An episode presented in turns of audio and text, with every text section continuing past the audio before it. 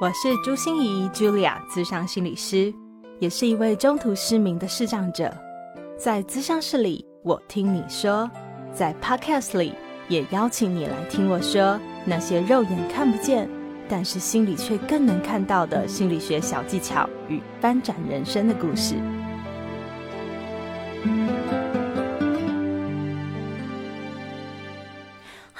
亲爱的朋友，你好吗？我是朱心怡，Julia，智商心理师，欢迎收听朱心怡说心里话。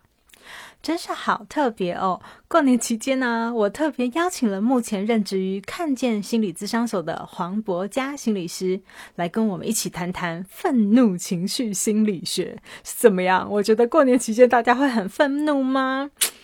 是的，因为我想哦，我们都希望能够开心过新年呐。但是也的确，有时候，嗯，我们在还没真正开始过年之前的准备动作，哈，就已经有火气了。过年期间，长时间的人际相处啊，或者是你必须得跟没有这么熟，或者是没有这么喜欢的人见面互动，难免会擦枪走火嘛，或是心里会燃起这样的愤怒情绪啊，而把自己烧得不得安宁哦。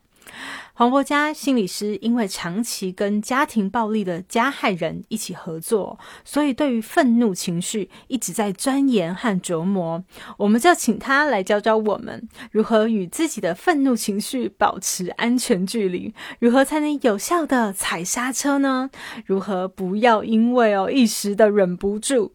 啊，毁了我们好不容易经营起来的幸福，就让我们赶快听黄博嘉心理师精彩的分享吧。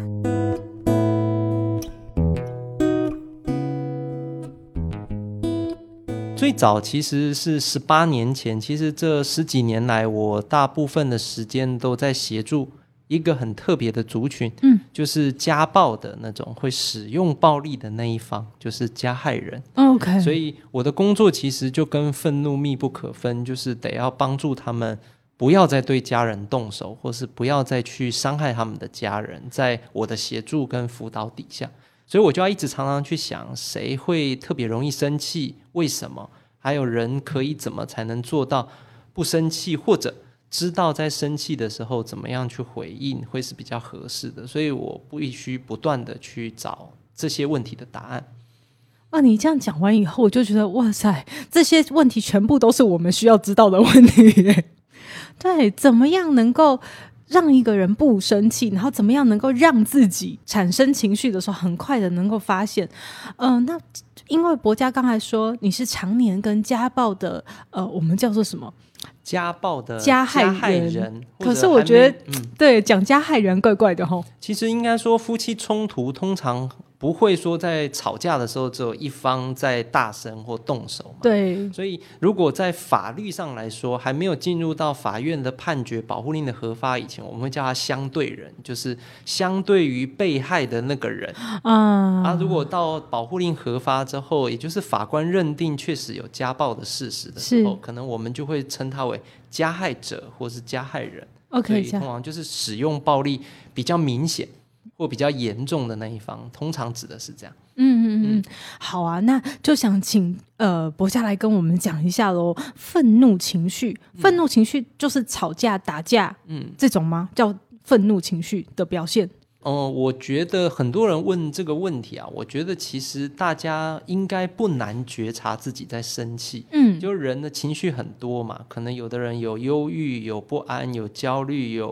无助，各种情绪。对，但是其实愤怒是一种蛮好觉察的情绪，也就是说你在生气，你自己应该会知道，只是常常不知道我们在气什么。对，有可能你不知道你生气的来源，或者你不知道你现在生气该怎么办。但是你现在好生气，我觉得对于一个三岁的孩子来说，都会大声的说好啊，那边跺脚啊，那边吼叫。其实生气是一种我们很熟悉也容易辨识的感觉，嗯。可是生气背后藏着什么，以及我们应该怎么去回应，这个就不是大家熟悉的东西。对，所以我们这一集就要来请博家来教教我们哦，因为博家我觉得他在线上课程里面说了一句非常我觉得好重要的金句。就说管理好自己的愤怒情绪，就是为自己的幸福买份保险。这个真的是很重要哎，怎么不要让那个愤怒毁了我们的幸福？嗯，其实这个我觉得心仪说的很好，这个其实是我很想要去传递的观点。因为大家如果现在听到呃所谓的暴力的加害人，或者我们在新闻上事件看到有些因为情绪失控而伤害别人的人，有时候我们都会想象他们应该牛鬼蛇神啊，然后嚼槟榔、抽烟啊、穿吊嘎，我们会有一种刻板印象，就是情绪控管有误的人，嗯，应该或是没有这方面能力，常常会失控的人，应该指的是呃某一些族群，或是离我们很遥远的某一些特别的人，特别坏。特别凶，特别糟糕。可是，在我的团体智商室里，我没有看到特别坏、特别凶、特别糟糕的人。其实，大家都是很挣扎着在活着，很努力的要解决关系中的问题，很想把生活过的问题能够解决的更好。所以，其实，呃，他们虽然因为情绪失控，可是他们不见得是一个可能有问题的人。他们可能就是在遇到，比如说夫妻吵架，比如说管教孩子的那个时候。一时情绪失控，而做了一些可能他自己都觉得蛮后悔的行为，或者别人没办法忍受的行为。所以我有时候觉得人有时候蛮特别的，他可能可以花很多年、很多年的时间去呃。进入一家公司，很多年很多年的时间，用心经营一个夫妻关系，或是育儿也花了很多牺牲跟奉献。可是，如果人没有办法去管理好他的情绪，他经常很容易把他累积多年辛苦的成果，可以在一晚之间就整个崩塌。所以我有很多个案其实不是坏人啊。呃，我有一个个案的太太，也就是受害者，问过我一个问题。嗯，我也想请各位听众想一想。如果是你，你会怎么回答这个问题？那就是，如果你有一个先生或一个太太，他很愿意认真工作，为家里的经济付出，他很愿意家务事做了很多，嗯，他很温柔，他很和善，他很幽默，他具备所有理想情人伴侣的所有条件，嗯，那听起来会很愉快嘛？跟这种人在一起会很愉快。但如果他每三年就三年一次就好了，每三年会情绪失控一次。会打你一个耳光，会揍你一次，就在某一晚，但是三年才一次。嗯，这对你来说，这样的伴侣会是一个好的，或者说会是一个你愿意跟他共度一生的伴侣吗？啊，这是我个案真实的经验，因为他的先生在很多时候是一个好的先生，但是确实在情绪控管的时候，常常会有一些在一几年的时间当中，可能会有一次特别严重的情绪失控。那我就觉得那个先生其实蛮可惜的，他一定要够努力、够辛苦才会做得那么好。嗯，而他的努力、他的辛苦、他的付出，却很容易可能因为一晚他情绪没有把持住，而就变得他的家离他想要的那个结果越来越远。所以我就会说，为什么说像是买份保险？就是真的，我看到我的个案都很辛苦的努力为他们的幸福在付出。嗯，可是。一次情绪失控，可能就导致离婚，或是导致官司，或者导致失业。我觉得那都是好像很可惜的事情。对，那时候王永庆就有说，一栋房子，你看价值数千万、数百万。甚至上亿的都有嘛？可是，一根小火柴棒只值几毛钱，嗯，但是一根小火柴棒就足以毁灭整栋房子。是，我就因为我的个案通常都是因为情绪失控而人生几乎都受到一定程度的打击。嗯，我就在思考，如果他能够有办法更好的管理他的情绪，其实他的努力。就足以让他过上幸福的人生可是就差这么一个环节，我觉得很可惜。没错，没错。所以其实大家不要以为家暴或者是暴力或者是愤怒情绪这件事情离我们很远。嗯。因为我自己也有在家事法庭做过两年的调解委员哦，然后也在处理很多的家事事件。过去就看到哇塞，三师我都看过哎，就是那个会计师啊、医师、律师我都看过，然后每一个都很体面的，然后白领阶级的，然后就是你会觉得这怎么会发生这些事情？这个这个其实感叹我也有哎，其实我们有时候很容易用职业或社会的阶层来定义一个人，可是其实我看到更多那种高阶白领的人，其实在控制情绪上反而有时候也会遇到一些困难，因为他们很习惯把很多事掌握在手上，控制住情境，或者透过努力来解决问题。嗯。可是其实关系有时候没办法让他掌控，可能对方的回应不会如他预期，没错，可能孩子的表现不会如他预期。我觉得有些人他可能可以在工作上爬到很棒的位置，嗯。可是他在面对某一些失去控制或是不在他掌控当中的事情的时候，那个情绪爆炸起来，有时候真的是蛮可怕的。所以嗯他不是说哪一类的人才会遇到这种控管问题，我认为是所有阶层的人应该都会有这种需要去学习情绪控管这方面能力的需要。所以赶快赶快！嗯你看，我们听到这里就有感觉哇塞，那迫不及待，我们也想为自己的幸福买份保险了哈。嗯所以，请博下来赶快教教我们吧，到底要怎么去管理自己的情绪啊？有时候我们会常常在想哦，就是很多人会吐槽我，就是尤其是我的学生，他们会说，其实生气起来的时候，这一些理论、这一些知识、这一些什么老师你教我放松啊，深 是啊呼吸啊，这些都没有任何用处，因为那时候我的脑袋已经被所有的愤怒都包围，所以你那个东西其实帮不上忙。我都会说没有错，我不会认为情绪控管的知识或者技巧能够帮助你在你情绪爆发的时刻。诶，那不是蛮奇怪的吗？我们学这些就是要用在情绪爆发的时候我会这么形容来：情绪控管的技巧跟能力就像刹车。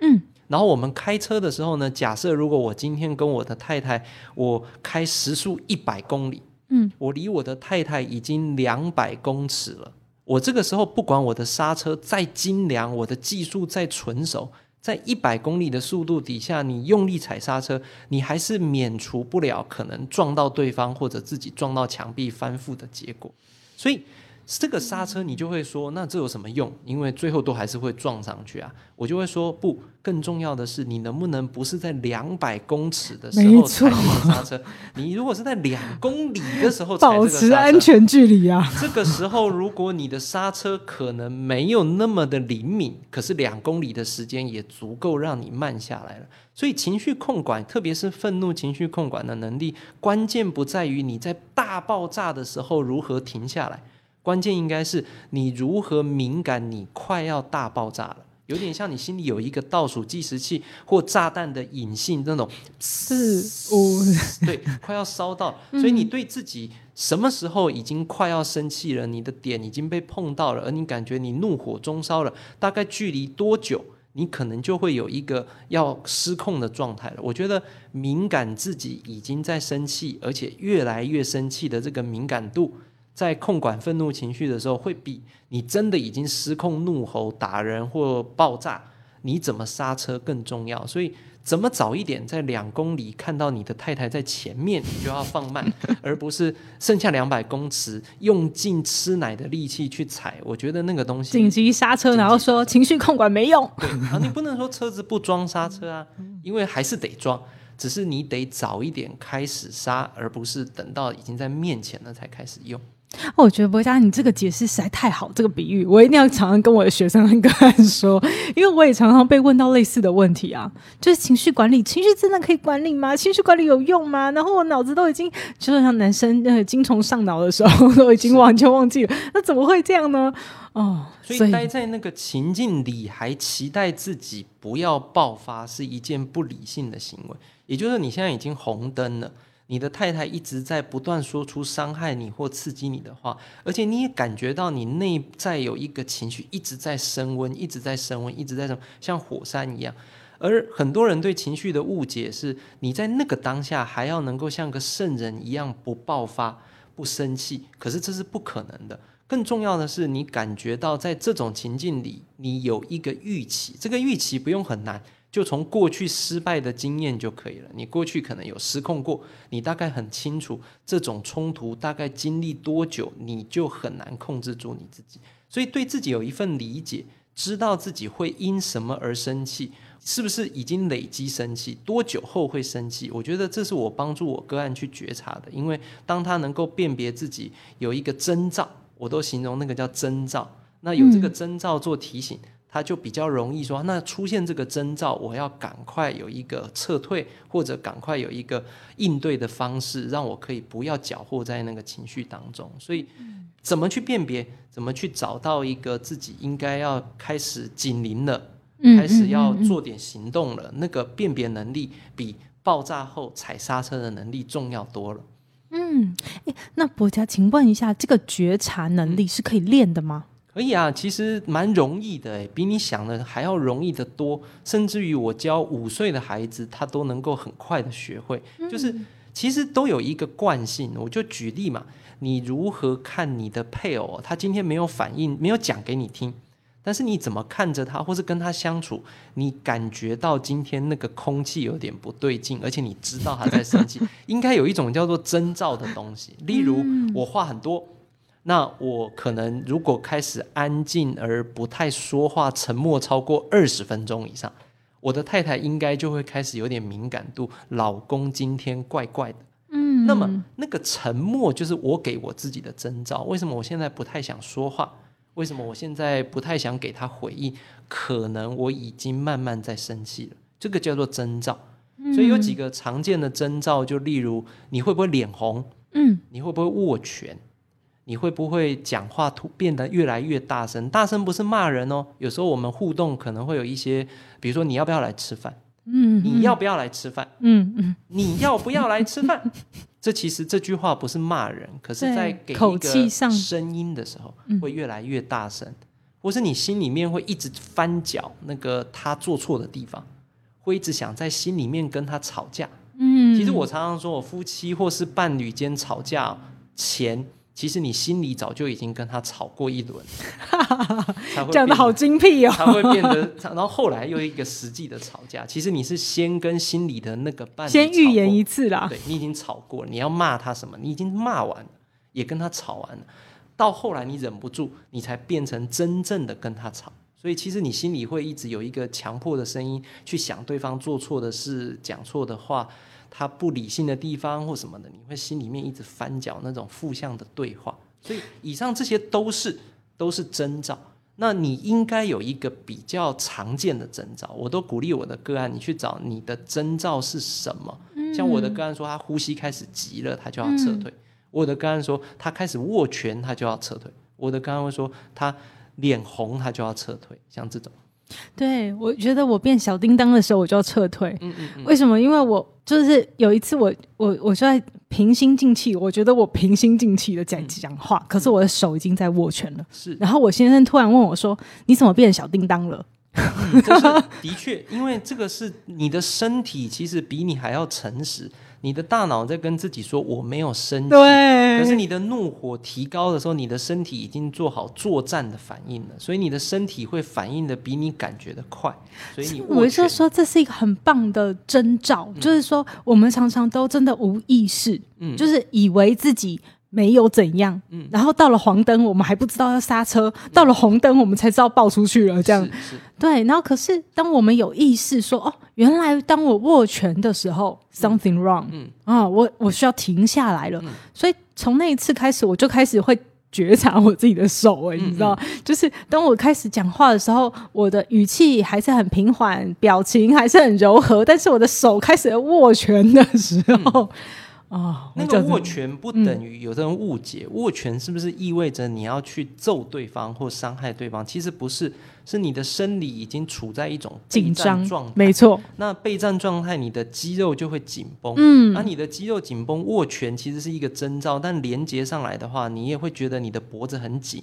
你会觉得你的肩膀缩着。你会觉得你的眉心深锁，这个其实是就有点像你的弹簧被揪紧了，你整个人紧绷了。嗯，那所以握拳只是其中一种紧绷，其实你身体不会只有全身上下只有拳头是紧绷的。如果你那时候能够仔细观察，你的拳头如果是紧的，你的脖子一定也是紧的，嗯，你的肩膀一定也是紧的，因为你很难手很紧但肩膀很放松，这个其实是不容易做到的。除非你是专业的瑜伽老师嘛，不然其实人是一体的，那是同一条肌肉，怎么可能会是这样？所以你的身体会很直接的告诉你，你的状态不对。嗯所以我会觉得自己身上有一个红灯，而红灯亮了，你就能够知道这时候不应该再继续讨论下去了，嗯不应该再继续待在这个地方了，那会是一个安全的很重要的做法。所以很多我的哥会问我说：“老师，你比我们不会生气吗？”我说：“其实我蛮常生气的。”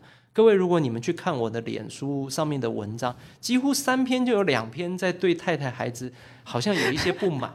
但是那些不满并不会变成我们的攻击或伤害，因为那个不满会，我很敏感那个征兆，所以我通常能够不要在心里面想过之后变成语言或动作，而是我能够在心里去反思、去整理、去停下来、去想一想，所以我。会比我的个案不同的地方，不在于我们生气的频率，而是我很敏感，我已经在生气，这时候话就别说了，事情就别做了，大概是这样。我我觉得这一个我刚才笑的原因，是因为我真的看过博家的脸书，好好笑哦，请大家一定要看，就是可以怎么样把愤怒好这件事情，可是却因为觉察，所以会有一个很好的结果。嗯嗯哦，这就是很不一样的，就是功力高强哦。对，可是博家，我这样最后就很想问一个问题耶，因为我觉得最重要的一件事，不只是我们觉察嘛，对不对？我们提升了我自己的敏感度以后，知道红灯亮啊，红灯亮要撤退。可是你刚才也有说一句话，就是我们忍不住。是。哦，所以我觉得知道自己红灯亮和你要忍住，OK。这里面有一个是很核心的个人的信念，首先就是说，嗯，你们夫妻关系或是伴侣关系或同事关系，你们要一个默契。也就是说，很多人他想撤退也撤退不了，因为通常你在愤怒的时候，你想撤退，对方会阻止你，对。对，方会解读成你要逃逃避，对。他，会解读你不肯面对问题，你只想逃走。我觉得在夫妻两个人不是在争执状态，在平时的状态就可以沟通说，我们要学会一个能保护夫妻关系很重要的技巧，那就是我们都要学习不要在生气的时候把话说出来，或者不要在生气的时候硬要去沟通解决一些常年的问题。我觉得要去解决常年的问题，应该要是在两个人情绪相对稳定的时候。所以我会跟我的太太建立一个默契，就是我会要暂时离开，但是那个离开不是因为我要逃避面对这个问题，而是因为我想整理好我的状态，用更好的状态回来面对这个问题。所以我离开之前，我会跟我的太太说，我现在真的有困难，好好跟你谈这件事，我需要冷静一下。那我们这件事还是得接着谈，但是你什么时候方便，我们在什么时候谈比较好？我跟你约个时间。但现在这一个时候，我谈不下去了，因为再谈下去，我听不见你说了，我可能会说出我自己不喜欢的话了，所以这时候我要刹车。所以夫妻间应该要有一个习惯，是不要在发脾气的时候想要把问题给解决，而是学会在情绪来的时候，先能够是各自去安抚自己的情绪，再以一个比较好的状态回到问题的讨论当中，这是一个。所以不能走是我的个案常有的一个困扰，这平常就要沟通清楚。另外一个是控制，我其实坦白说，不认为大家的情绪控管能力有这么糟。我举个例子，在很多愤怒情绪当中，有一种常见的情绪叫做工具型的愤怒情绪。我常常都会用这个来举例说，你比你想的要更能够控制。为什么？我常举这个例子：如果你现在跟你的另一半在争吵，而且争吵的非常剧烈、非常剧烈哦，吵翻了，你什么话都说出来了，你甚至还摔了东西，这是你不熟悉的自己。可是那一天你失控了，嗯，这时候如果你的老板或你妈或者一个对你来说很重要的人打电话来，而你非接不可，你非接起来不可。你接起来是连这一个老板也骂三字经吗？也摔东西吗？也会用糟糕的话回应吗？还是你的反应，你的反应是一样继续骂，连那个人也一起骂？还是你的反应会是，哎，刚前面一刻还在啪啪啪啪啪啪啪，然后后面就变得，哎喂啊，老板啊，谢谢你啊，没事没事，我现在有空，可以可以啊，你要说什么啊？没问题，我会做这个，好，明天交给你什么的，你就会好好的跟老板说完这个电话，然后再挂起电话之后，继续啪啪啪啪又把他抓狂。然后我都跟我的个案讲，你们是哪一种呢？即使是因为家暴而被法院要求来见我的人，他们都会强调，他们应该会是后面那一种，我就会跟我的个案讲说，那么你如果身上有一个开关，面对你太太的时候，你把它关起来。然后面对你的老板的时候，你把它打开，你其实是有一个开跟关的能力的话，那你那个还叫失控吗？还是你那个叫做精准的失控？你不是失控，你是因为相信你不要用这种看起来失控的样子，对方不会认真看待你的要求。嗯嗯，有点像是你平常请你的太太收拾家里。她都不肯收拾，对你用讲的没用，用拜托没用，用交换条件没用。有一天你发现你用爆炸的声量去叫她收拾，就她今天收拾，嗯，你可能就会在身上有一种很直觉的感觉，是好好讲是没用的，嗯，我需要发脾气，他才会认真看待我现在要他做的事，嗯，所以有时候我们不是不能控制自己，而是我不想控制自己，因为我如果失控，其实很我会得到好处。我直觉的会 让关系是在我所期待的状态，嗯。所以我那个大声有一种你给我听好了，这件事好重要呢的意思。所以如果你能看清楚这一点，你就必须明白你不是失控，而是你在用某些方式来强调你所在乎的事，要对方遵从。所以如果从这个角度来想，我认为多数的人其实有一定控管自己的能力，只是你愿不愿意接受某种失落，就是。对方不照你的意思做，或对方跟你不同，你是不是愿意去接受一个结果？而那个结果跟你预期的是不一样的。如果你能做到这一点，我认为大部分的人情绪控管能力都比他自己所想的要好得多。